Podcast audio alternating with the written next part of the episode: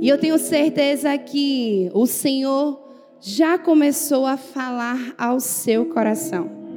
Desde o momento em que você entrou aqui neste lugar, o Espírito Santo já se faz presente.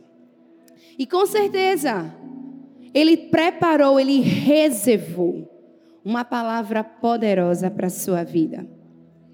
E com certeza, essa palavra em especial veio direto do coração de Deus para as nossas vidas. Porque Ele sabe o quanto nós necessitamos de sermos os seus discípulos. Amém? Olha para a pessoa que está do seu lado e pergunta assim para ela: Você quer ser um verdadeiro discípulo? Olha para outra pessoa e faz a mesma pergunta.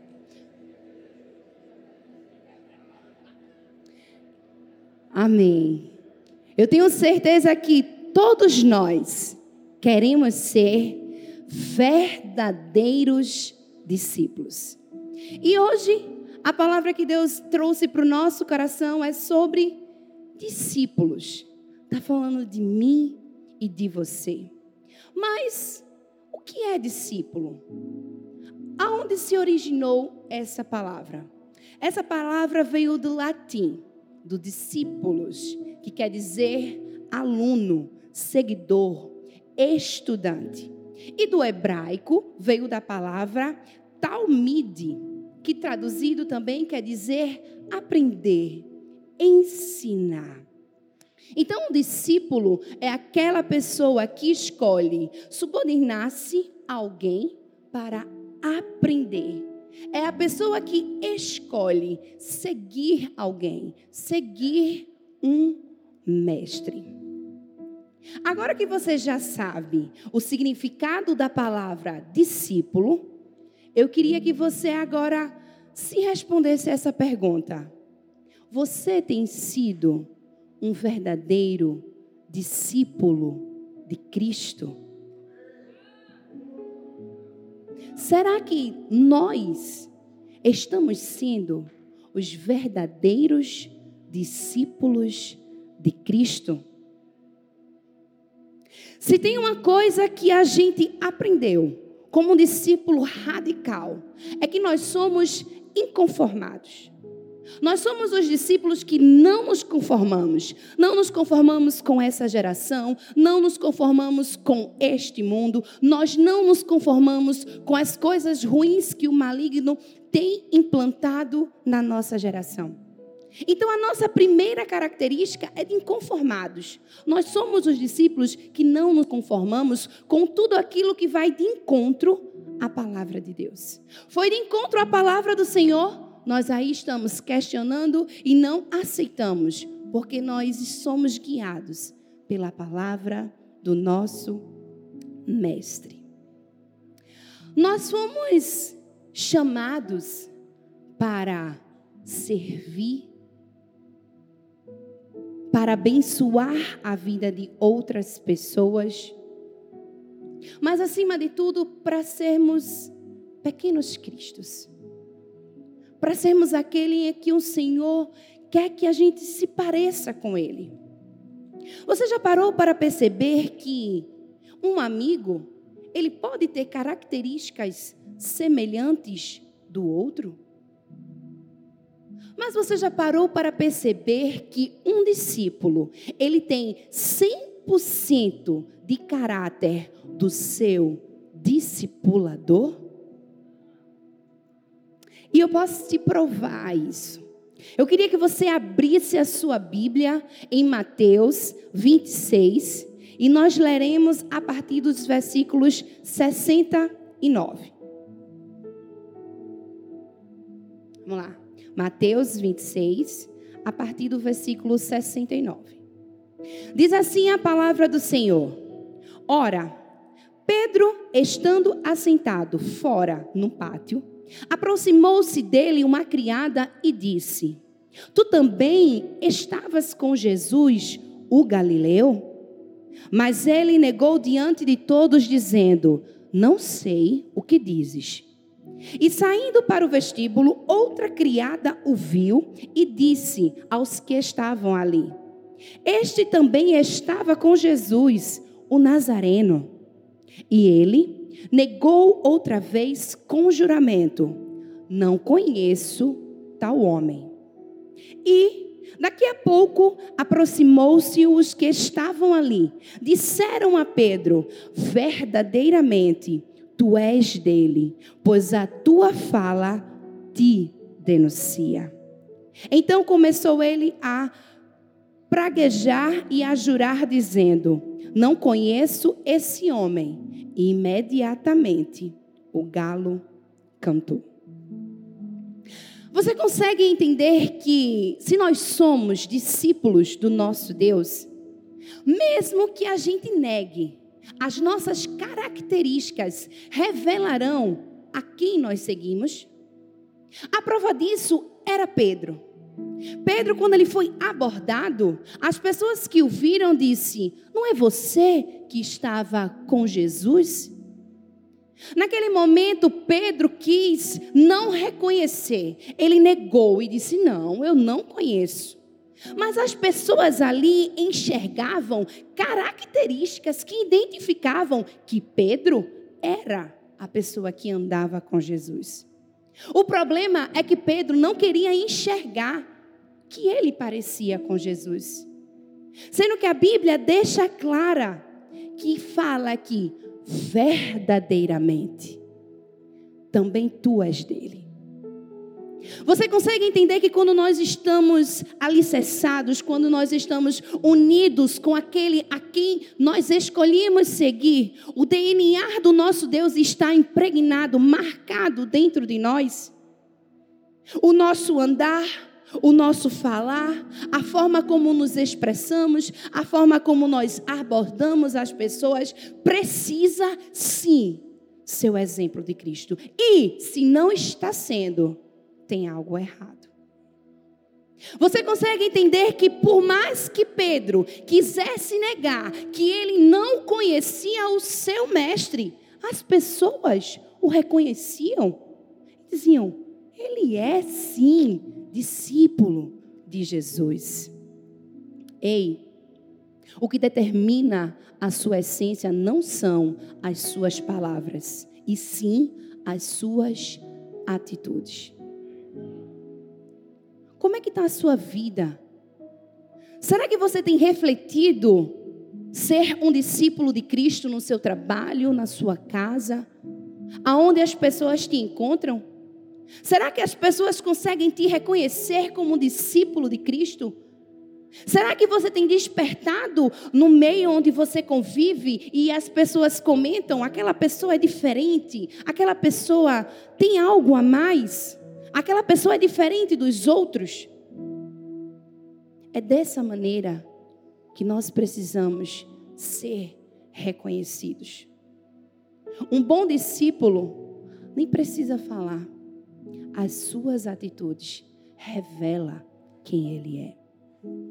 Vamos lembrar de outra passagem que testifica isso que estamos falando, e está lá em João, capítulo 9, a partir do versículo 1 ao 7. Deixa a Bíblia aberta.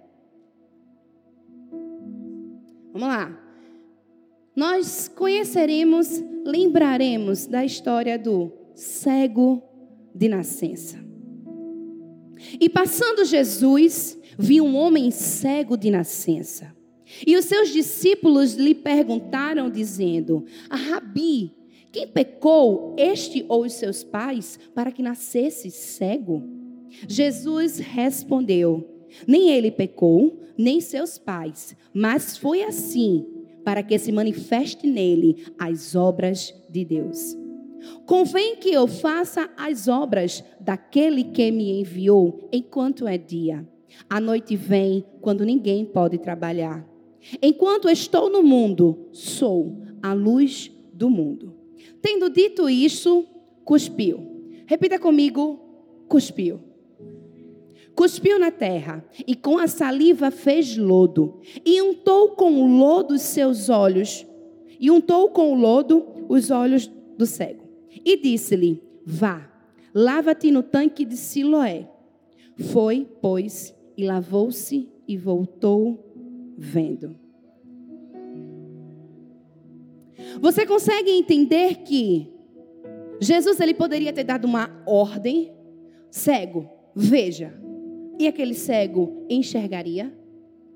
Você consegue entender que Jesus poderia ter liberado a palavra que aconteceria a cura? Mas a Bíblia fala que ele cuspiu. Cuspir traz aproximação. Cuspir é algo íntimo. De, Jesus queria revelar que aquilo que ele iria fazer era impor o DNA de um Cristo em uma pessoa. Era algo íntimo demais. Cuspir, criar um lodo e ali colocar nos olhos de um cego. Jesus estava ensinando para mim e para você o DNA que ele queria inserir. Cuspir era por se tratar de intimidade. Jesus era todo poderoso, bastava só uma palavra e aquele cego estaria curado. Mas você consegue entender qual é o ensinamento que o mestre quer trazer para mim e para você? Você consegue entender que ao cuspir trouxe aproximação, trouxe para perto, impôs o DNA? Ei, Jesus não quer te curar de qualquer forma. Ele quer te fazer discípulo. Ele quer que você, como discípulo, tenha o DNA do Mestre. E você está disposto a receber esse DNA impresso em você? Se sim, vamos lá. Primeiro, somos parecidos com Cristo. Se você fechou a Bíblia, deixa ela aberta. Pega o caderninho e começa a anotar. Filipenses, capítulo 2, a partir do versículo 5 ao 8 diz assim: De sorte que haja em vós o mesmo sentimento que houve também em Cristo Jesus, que, sendo em forma de Deus, não teve por usurpação ser igual a Deus, mas esvaziou-se a si mesmo, tomando a forma de servo, fazendo-se semelhante aos homens, e achando na forma de homem, humilhou-se a si mesmo, sendo obediente à morte e à morte de cruz. Se nós queremos ser como Cristo, precisamos entender que não teremos uma vida de regalia, não teremos uma vida de glamour, de aplausos. O texto que a gente acabou de ler mostra para a gente o quanto de renúncia foi feito.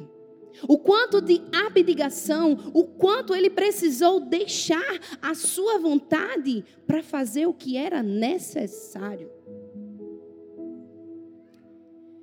Se o próprio Deus, em forma de Jesus, se humilhou, se fez homem, esteve em nosso meio para nos ensinar, porque nós, pecadores, humanos, não nos humilhamos com aquele quem nos ensinou a ser assim. Porque nós não conseguimos seguir o ensinamento do nosso próprio discipulador? Se ele disse que estaria se humilhando porque eu e você temos dificuldade de nos humilharmos, No texto fala que haja em nós o mesmo sentimento. Sentimento tem a ver com atitude. E essa atitude foi demonstrada por Cristo. Porque ele estava semelhante a quem? Ao seu Pai. Ele queria ser semelhante àquele a quem o criou. Quais são as atitudes que nós estamos imitando? Será que verdadeiramente nós estamos imitando as atitudes do nosso Pai? Daquele a quem nós mesmos escolhemos seguir? Isso fala muito sobre o quanto Jesus ele gastava tempo em ensinar. A Bíblia fala lá em Marcos 4 que a multidão seguia Jesus. A multidão tinha fome e sede de conhecer os ensinamentos de Jesus. A multidão começava a ficar numerosa. Por onde Jesus passava, a multidão acompanhava. A multidão começava a ficar grande. Ao ponto de Jesus precisar ir para um barco, se afastar um pouco daquela multidão, para ali continuar os seus ensinamentos. Isso ensina para mim e para você o quanto Deus levava a sério a nos ensinar. E ele falava de forma tão simples, através de parábolas, através de situações do cotidiano, para que o entendimento das pessoas que estavam ali fosse de fácil acesso. O mestre valorizava o ensino. Porque a gente sabe que o diabo ele veio para plantar as mentiras e a mentira só pode ser desfeita com uma verdade. Você só pode aniquilar algo falso, alguma mentira, quando você revela que aquilo é verdade. E era assim que Jesus estava nos ensinando. Ele estava, ele estava querendo que a gente entendesse. Ele gastava tempo no ensino. Ele ensinava para a gente, quando ele orava, ele estava ensinando. Quando ele fazia milagres, ele estava ensinando. Quando ele multiplicava o pão, ele estava ensinando. Quando ele estava parado, andando, fazendo qualquer coisa que fosse, ele estava nos ensinando. E pare para pensar. Aonde estavam os discípulos quando essa situação aconteceu? Estava junto com a multidão não é? Estava lá, aprendendo também com o ensinamento do seu mestre. E a Bíblia fala que Jesus ensinou o dia inteiro. Pare e pense comigo.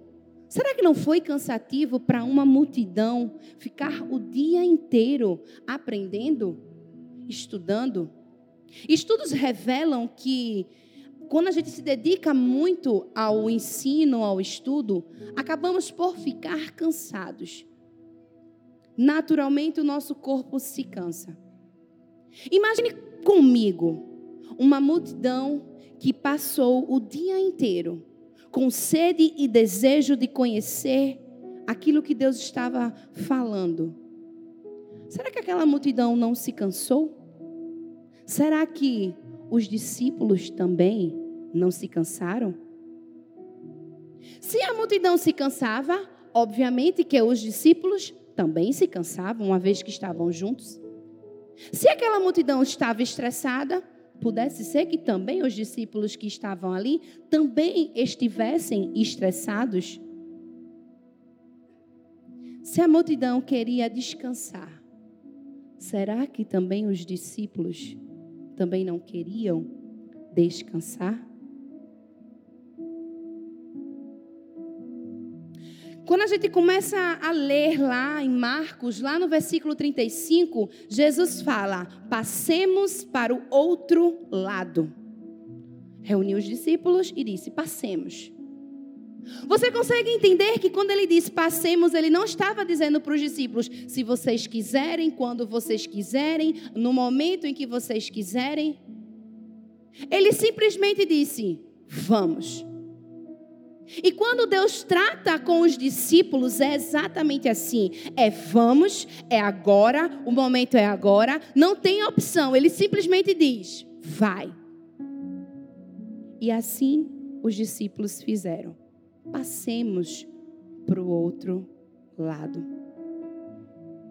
Talvez os discípulos dissessem: Mas nós estamos cansados, mestre.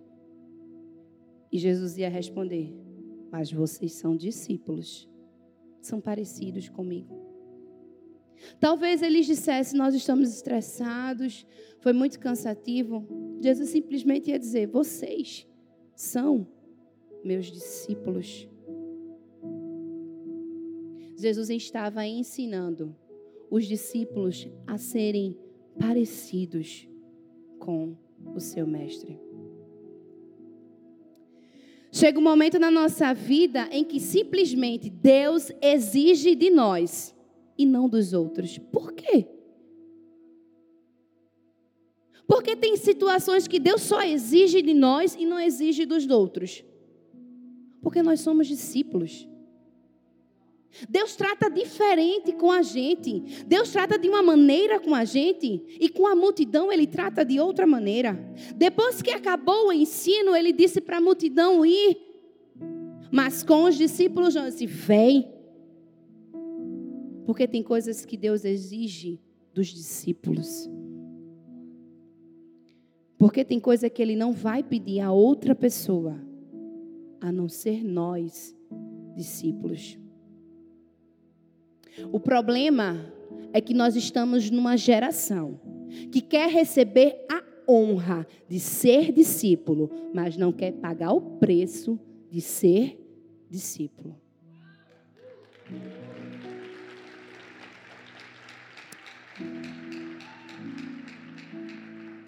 Você consegue entender que nós queremos a honra de ser discípulos, mas nós somos a geração que estamos no domingo adorando e na segunda-feira nós esquecemos o que aprendemos? Você consegue entender que a gente quer receber os aplausos, mas a gente não consegue passar o dia inteiro ouvindo um ensinamento? A gente só quer a honra mas a gente não quer pagar o preço dessa honra. Quer ter honra de discípulo?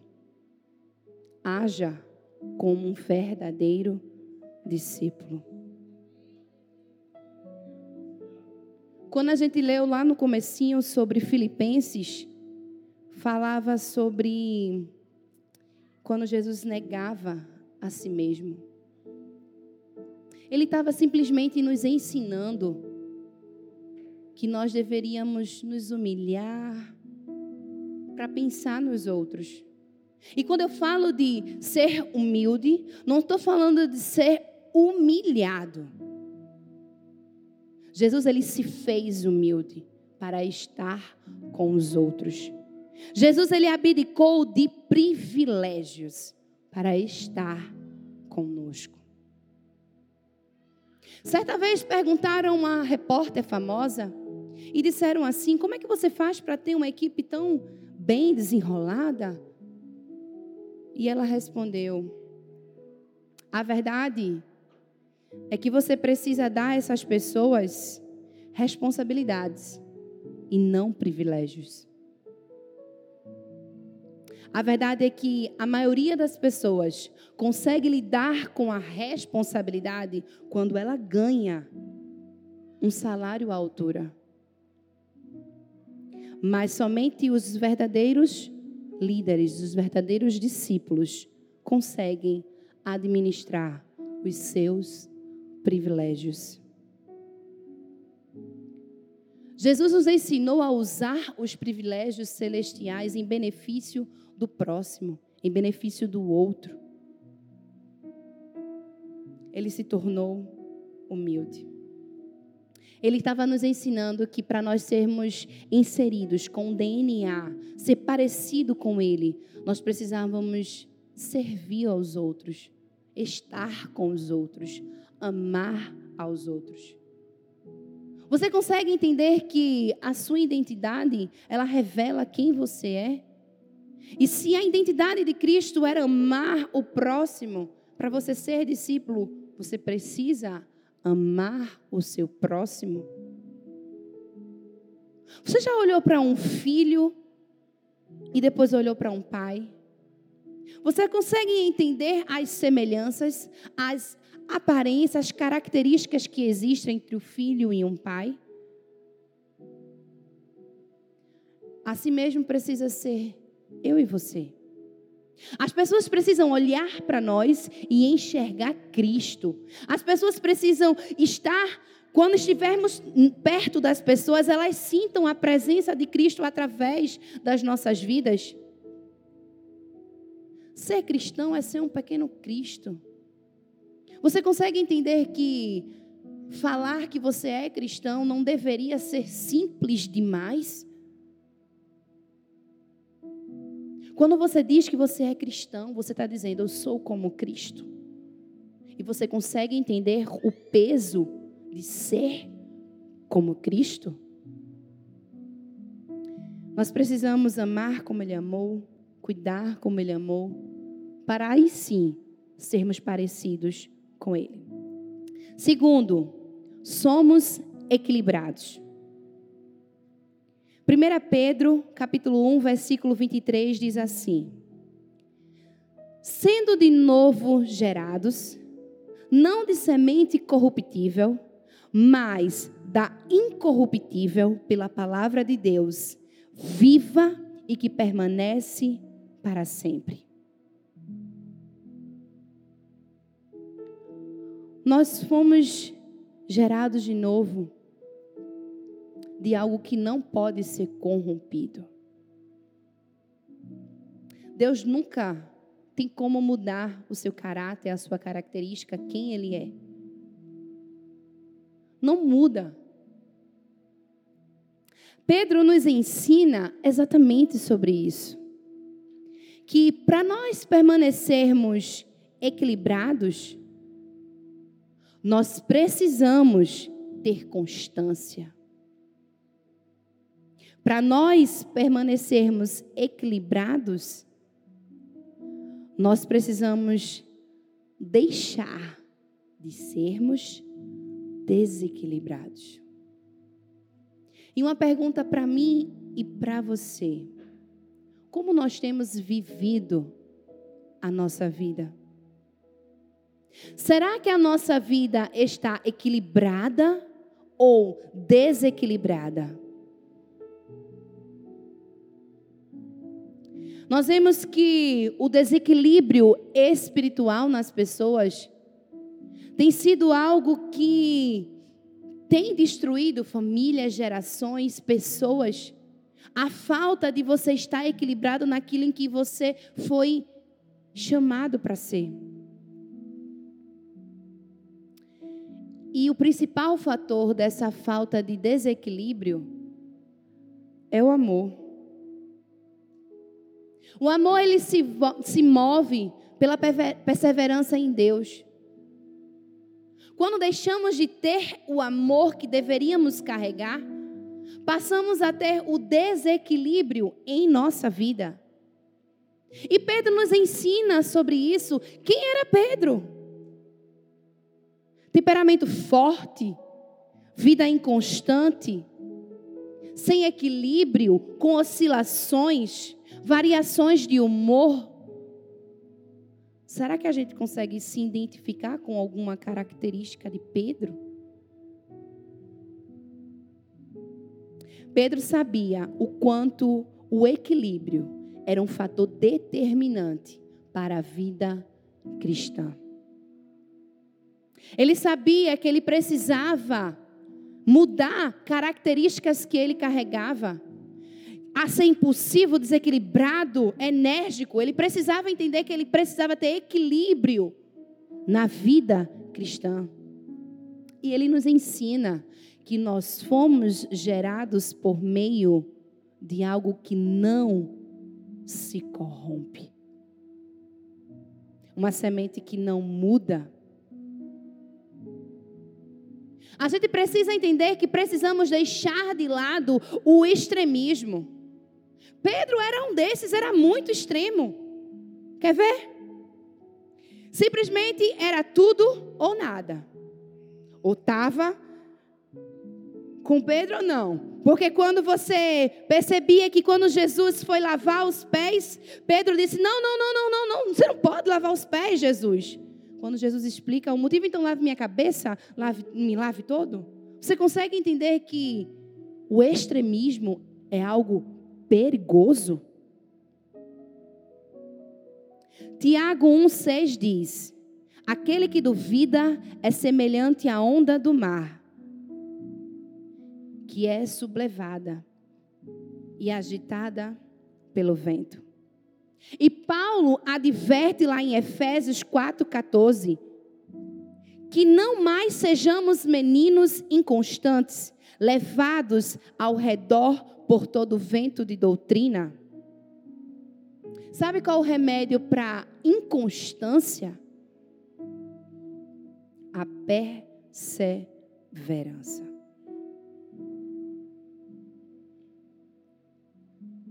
Não tem como você usar de extremismo, não tem como você ser excessivo. Você nem pode ser mais, você nem pode ser menos, você precisa ser na medida certa. Você precisa ser na medida certa. A segunda coisa que a gente precisa entender para estarmos equilibrados é a sermos humildes. E quem nos ensinou o maior papel de humildade para seguirmos foi o nosso Deus, o nosso Jesus. Ele é o melhor exemplo de humildade que a gente poderia seguir, se espelhar.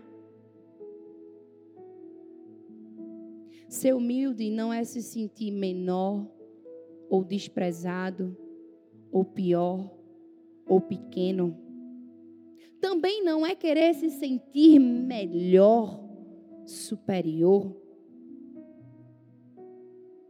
É nós aprendermos, assim como Mateus 23, 12 disse: qualquer, pois, que a si mesmo se exaltar, será humilhado, e qualquer que a si se humilhar, será exaltado.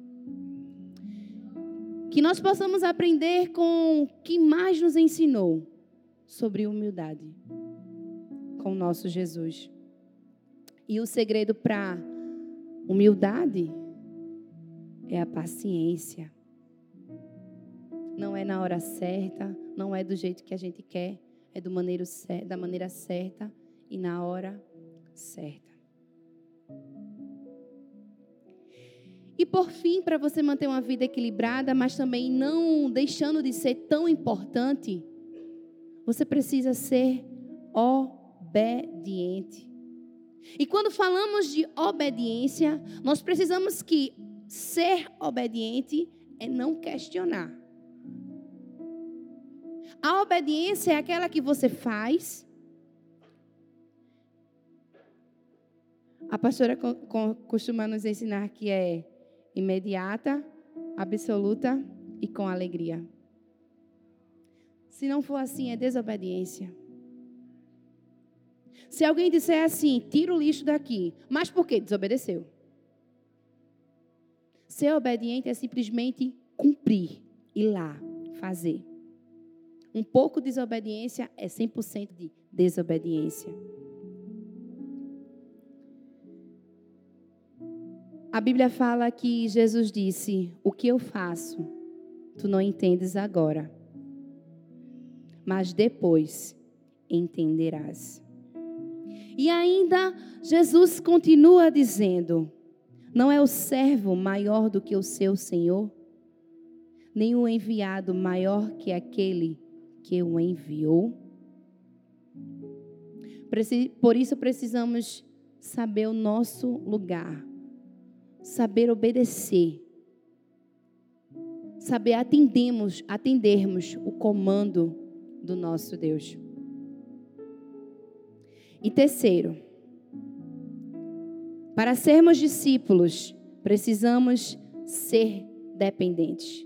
Nós somos dependentes. Em João 21, 18 diz assim: Na verdade, na verdade te digo, que quando era mais moço, te cingias a ti mesmo e andavas por onde querias, mas que quando já fores velho, estenderás as tuas mãos e outro te cingirá e te levará para onde tu não queiras. Essa é exatamente a lei natural. Nem sempre teremos sempre o mesmo vigor. Os anos se passam e vai chegar um momento em que você serviu e agora você precisa ser servido. Você ajudou e agora você precisa ser ajudado. É natural, é a lei da natureza. Quando você era pequeno, alguém te ajudou. Você cresceu e agora você ajuda alguém. Não confunda a questão de ser ajudado com falta de dependência ou dependência excessiva. Nós precisamos entender que a nossa única dependência precisa ser na pessoa certa. E a pessoa certa é o nosso Deus. Depender de pessoas, nós estamos indo para um caminho que talvez de fracasso. Mas dependermos do nosso Deus é revelar o nosso próprio coração.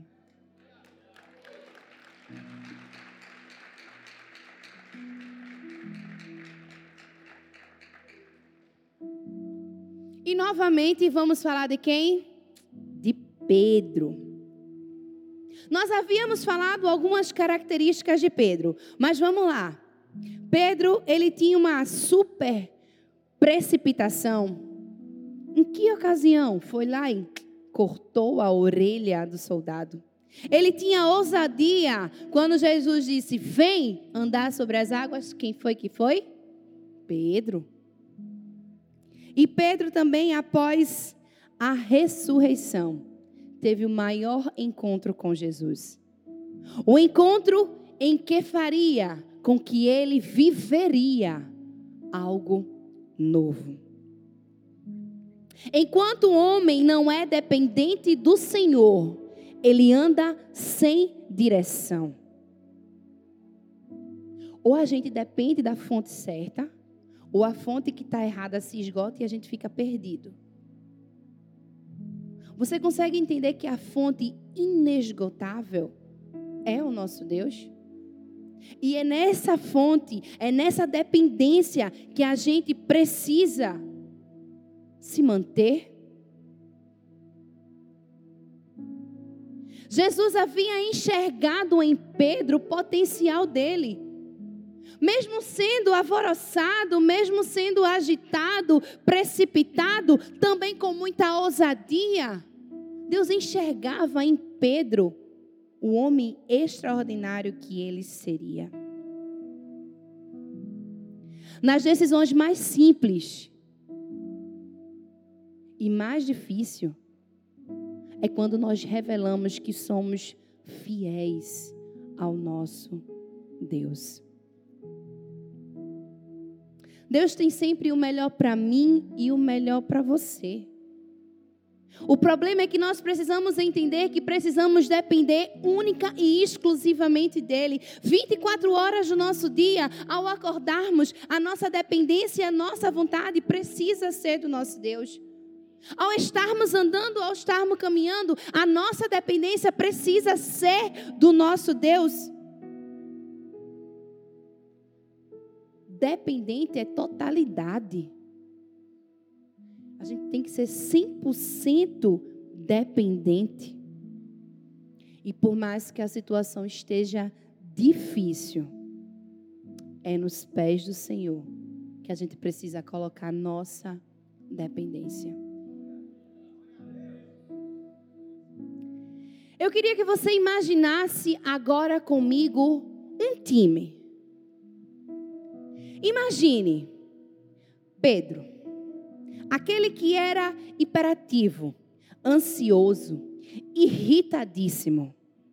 João, aquele que era flutuante. Em um momento queria abraçar e em outro momento tinha dificuldade. Ele queria eliminar quem não andava de acordo com o mestre. Ele era bipolar, se assim podemos dizer. Nesse time também tinha Tomé, o paranoico. Eu tenho que ver para quê? Tenho que ver para quê? Também tinha Mateus, que tinha um viés na corrupção, segundo os fariseus. E o melhor deles, não menos importante, Judas Iscariote, o mais culto, ousado, sereno. A questão é que ele não era transparente. Ele não conseguia ser fiel à sua própria consciência. Você conseguiu imaginar esse time? O que é que você acha desse time? Um time que tem várias pessoas com várias personalidades, habilidades intelectuais e emocionais. Você colocaria em risco o seu projeto? Enquanto nós só olhamos para os discípulos com as características ruins aos nossos olhos humanos, Jesus conseguiu enxergar a falta de jeito e impulsividade de Pedro como aquele que seria o maior pregador capacitado. Jesus conseguiu olhar na agitação e na indisciplina de João como o apóstolo do amor.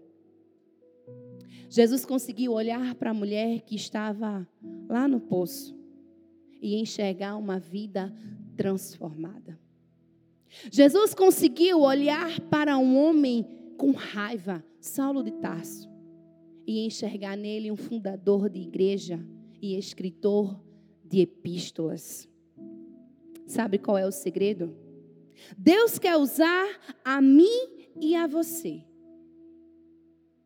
O problema é que nós não estamos dispostos a pagarmos o preço de sermos os discípulos.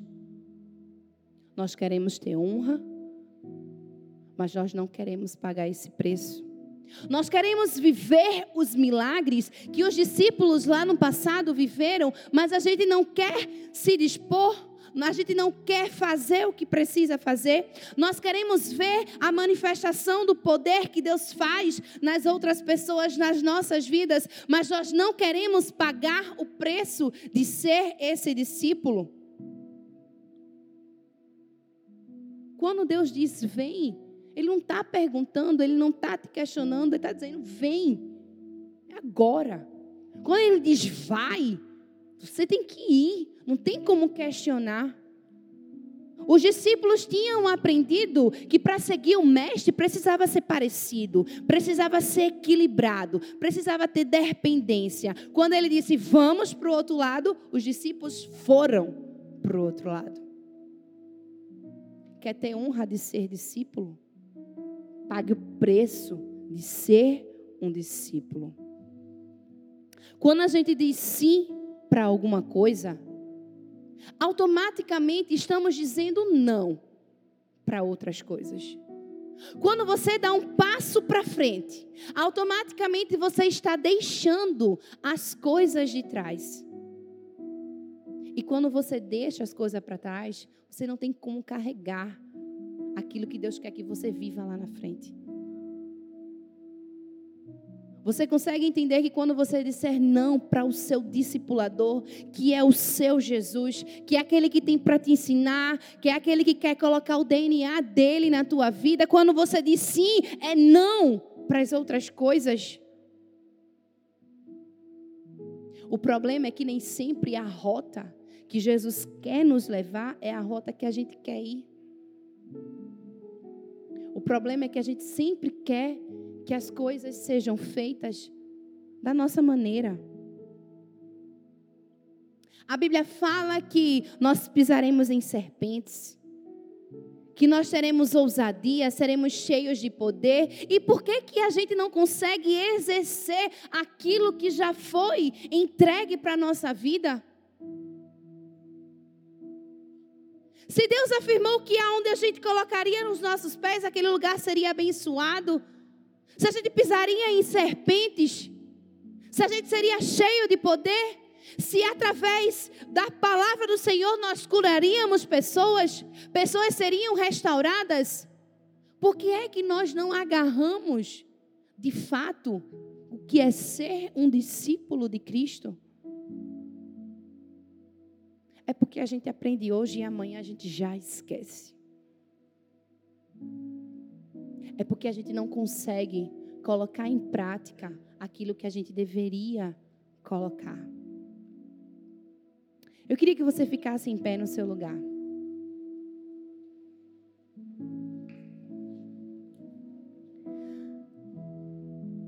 Sabe qual é a maior diferença entre aquela multidão e os discípulos? É que o discípulo, ele sabe para onde o seu mestre está indo.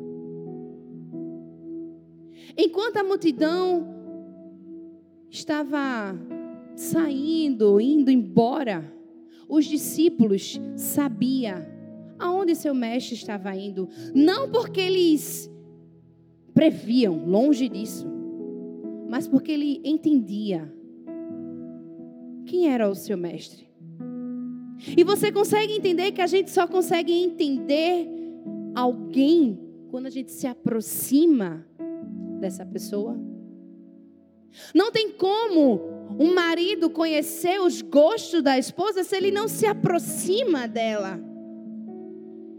Não tem como nós sermos discípulos e não estarmos próximos daquele a quem Deus chamou, nosso Pai, nosso Jesus. Nós carregamos o DNA de um Deus que nos criou. O problema é que a nossa vida precisa de esforços que precisamos realizar, renúncias que precisamos fazer. Os discípulos são aqueles que foram chamados não porque eles eram maravilhosos ou super-heróis. Foi chamado porque Deus enxergava em cada discípulo potencial. Talvez seja você que Deus esteja aí te enxergando, vendo o seu dom, o seu talento, aquilo em que você é de melhor. Talvez você olhe e se enxergue como incapaz, como aquele que não consegue, como aquele que é desprezado por uma geração, por uma população. Mas o seu pai está olhando para mim e para você como os discípulos de potencial como aqueles que vão pregoar o Evangelho, como aqueles que vão curar as pessoas, como aqueles que vão agarrar Sua palavra e entender que no nome de Jesus nós conseguimos vencer, pisar a cabeça do diabo, derrotar as nossas batalhas. Nós precisamos viver vida de um verdadeiro discípulo. E você sabe o que você precisa fazer. Você aprendeu como fazer. Você precisa ser parecido. As pessoas precisam olhar para você e dizer: Ei, ela se parece com Jesus. Ei, aquele rapaz ali, ó. Eu enxergo Jesus que eu e você precisamos ser. Não precisamos falar, não é palavras, é com atitudes, é com ação. Você vai ser reconhecido não por aquilo que você falou, mas por aquilo que você deixou. O que é que você tem deixado para essa geração? O que é que você tem deixado por onde você tem passado? Será que você tem revelado o DNA daquele que te criou? Será que você tem tido aproximação com aquele que quer ter intimidade com você, mas que você precisa dar o passo, se renunciar, se humilhar? E agora chegou o momento de você abrir a sua boca e começar a dizer dentro de você mesmo que você verdadeiramente quer ser um discípulo de Cristo. E eu não estou falando para você falar da boca para fora. Eu estou falando para eu e você fazermos uma autorreflexão. Para vivermos de fato uma verdadeira vida de alguém que segue o seu mestre. Comece a declarar, dizer para o Senhor que você quer ser discípulo, um verdadeiro discípulo, um verdadeiro discípulo. Corra para o seu pai.